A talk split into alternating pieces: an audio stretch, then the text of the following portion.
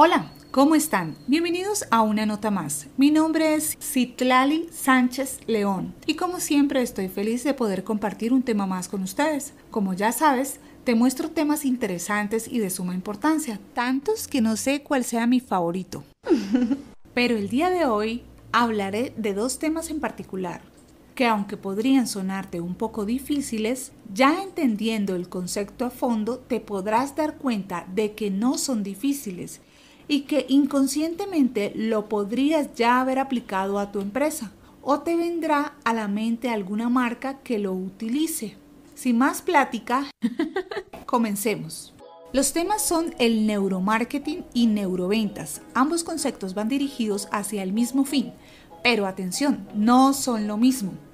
En la actualidad prácticamente todos los negocios han identificado la necesidad de conocer en profundidad a sus consumidores, tanto es así que podemos afirmar que la aplicación del neuromarketing y de las neuroventas es clave para las empresas.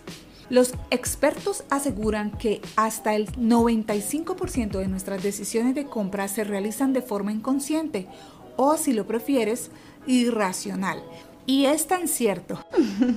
¿Cuántas veces no hemos comprado algo y llegando a casa nos arrepentimos?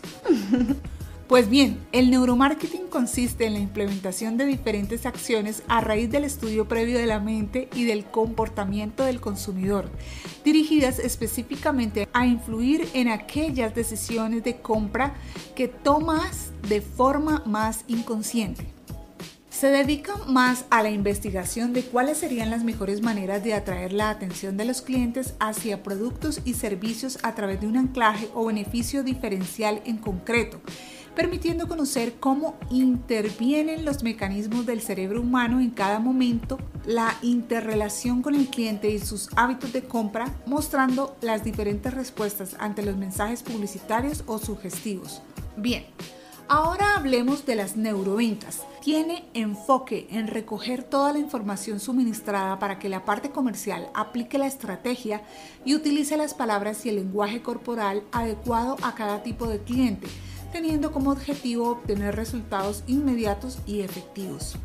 El acompañamiento y la generación de confianza entran a jugar un papel importante, muy importante.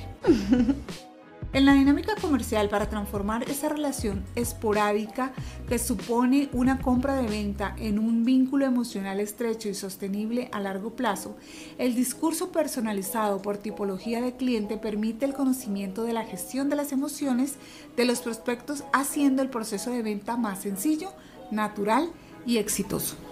En conclusión, el hecho de conocer la forma en la que el cliente toma sus decisiones de compra se convierte en el actual paradigma y más en las épocas en que nos encontramos, en donde las necesidades cambiaron totalmente y con base a esto se aprovecha la información, logrando campañas de venta más eficaces en donde se entrenen a los asesores de venta, en donde se supone una nueva relación entre consumidor y vendedor, al igual que un inicio de nuevas técnicas basadas en estos dos conceptos, que si bien no son mágicos, si los estudiamos y aplicamos ya sea en un negocio o empresa, por más grande o pequeña que sea, eso no es importante o relativo si se identifican las áreas de oportunidad, se logra un gran cambio en las ventas, ya que cambias el chip de la forma de dirigirte al consumidor, al vendedor, lo cambias por un nombre, entenderás más sus necesidades y aplicando todo eso, el cambio en las ventas de tu empresa será increíble.